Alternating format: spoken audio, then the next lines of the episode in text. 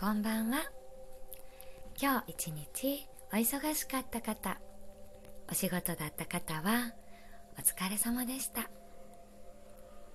皆様今日はどんな一日でしたか？今日は、えー、疲れた日イライラしてしまったり緊張したりうーんちょっと嬉しくないことが起こったりそんな日にねあの簡単に少しでも自分で自分を褒めてあげたり自分で自分を癒してあげる方法っていうのをお伝えさせていただきたいなって思います、えー、難しいこと一つもないんですよ。えー、実は私はヨガのインストラクターを始めて11年目になります、えー、他にもいろいろ癒しのお仕事っていうのはしてるんですけどね。ヨガのインストラクターが一番長くさせていただいてます。で、えー、いつもお客様にもこれ簡単だからあの何も買い足さなくてもいいとかね。お金もかからないしふっと思い出した時にやってみてってお伝えしてるようなことをお話ししていけたらなって思います。でまずねすごく多いのが今日特にあの日曜日日曜日ですね でしたしねちょっと人混みに行ったよっていう方とかもう一つは接客業だった接客業の方っていうのは特にあの忙しかったかもしれないなって思います。でたくさんの人と関わったから疲れた時っていうのは一人でゆっくりお塩を入れたお風呂に入れるってすっごい効果的なんです。え、ただお風呂にお塩入れるだけって思うかもしれませんがあの簡単にねできますからちょっと騙されたと思って。うん。少なくとも悪い効果はないと思いますのでちょっとやってみていただけたらいいなって思います。でねこのお塩。何でもいいんですけれども何でもいい中でも人が作ったお塩じゃないお塩これだけ守ってほしいんです。お塩ってね皆さんどうやって選んでます？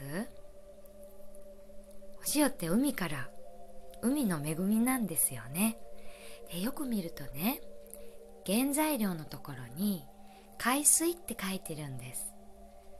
で例えばうん瀬戸内海のお塩ですとか沖縄のお塩ですって書いているものは海の恵みお塩なんですけれども実はね原材料のところに海水以外のというか海水は入っていないお塩って結構売ってるんですよ。で海水以外で何かっていうとカタカナとかね。例えば NA ナトリウムですね。ローマ字とか入ってあるのは全部人工のお塩もどきです。これはねお風呂に入れないでくださいね、えー、できたら食べるのも海水のお塩がいいんですけれども。うん。たくさんの人と関わったあったことで特に疲れちゃったなっていう方は試してみてください。えー、あとね日曜日お休みだったけど今ね人混みにも行きにくいしお家でテレビの画面とかパソコンスマホの画面眺めてる時間が長かったっていう方はすっごく目が疲れてると思います、うん、でこの目をね目の疲れを癒してあげる方があの眠りにつきやすいんですよね。えもちろんこう目を温めるグッズみたいなのも売ってるのでそういうの持ってる方はね特にちょっとこうまぶたの上を温めてから寝ていただくといいんじゃないかなって思うんですけれどもないよっていう方もね手のひらまぶたの上にそーっと乗せてあげるだけで随分ね目の疲れ楽になるんですよ。やってみてください。あとは体とか頭が疲れちゃったっていう方頭が疲れたっていうのは悩み事があるぐるぐる考え事してた難しいお仕事してたとかですね。そんな方はねもし今あのお布団でゴロゴロしながら聞いてくださってる方は是非やってみてほしいんですけれども体重を重たくしていきます。太るってことじゃないですよ。イメージなんですけどあの体重計に乗る時にねちょっとでも体重軽くしたいって思うとなんか自然にふーって息吸ってなんだろう重心を上に上げるようにする感じ？わかりますか？そのね反対です。体重計に乗ったらふーっと吐いて下の方に体重乗っけるとちょっと体重重くできる気がしませんか？もちろん重み重さっていうのは本当は変わんないんですけどね。そうするとなんかね意識がずっと上の方にあると寝にくいんですよ。でずーんと意識が下がってくると寝やすいんです。だからちょっとスーッと吐いて体重を重たくする感じ？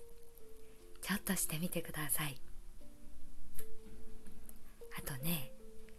呼吸もちょっと一緒に意識していただくといいですね。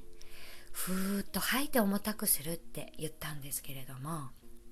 よかったらね今一緒にやってみてください。ふーっと吐くでしょ？そしたら次自然に吸うじゃないですか。まだまだ吐こうと思ったら吐き続けることができるのにすぐ吸っちゃいませんか？これでねどんどん呼吸って浅くなるんですよ。そうすると疲れやすかったりで疲れが取りにくかったりイライラしやすいしイライラが解消しにくくもなるんです。だからちょっと吐いたらすぐ吸っちゃうんじゃなくってふーっと吐いてもっともっと吐いてもう吐ききれないっていうぐらいまで最後まで吐いてみてください。でねその時に体重を重たくするんです。そうしていくと少しずつ体からも頭からも疲れが取れてイライラもスーッとなくなっていってゆっくりぐっすりお休みに、えー、なっていただけるんじゃないかなって思います。今日は少し短いですがこんなお届けで終わります。今日も忙しかった一日からリラックスタイムへのスイッチになるような声をお届けできていましたら嬉しいです。それでは皆様おやすみなさい。また明日。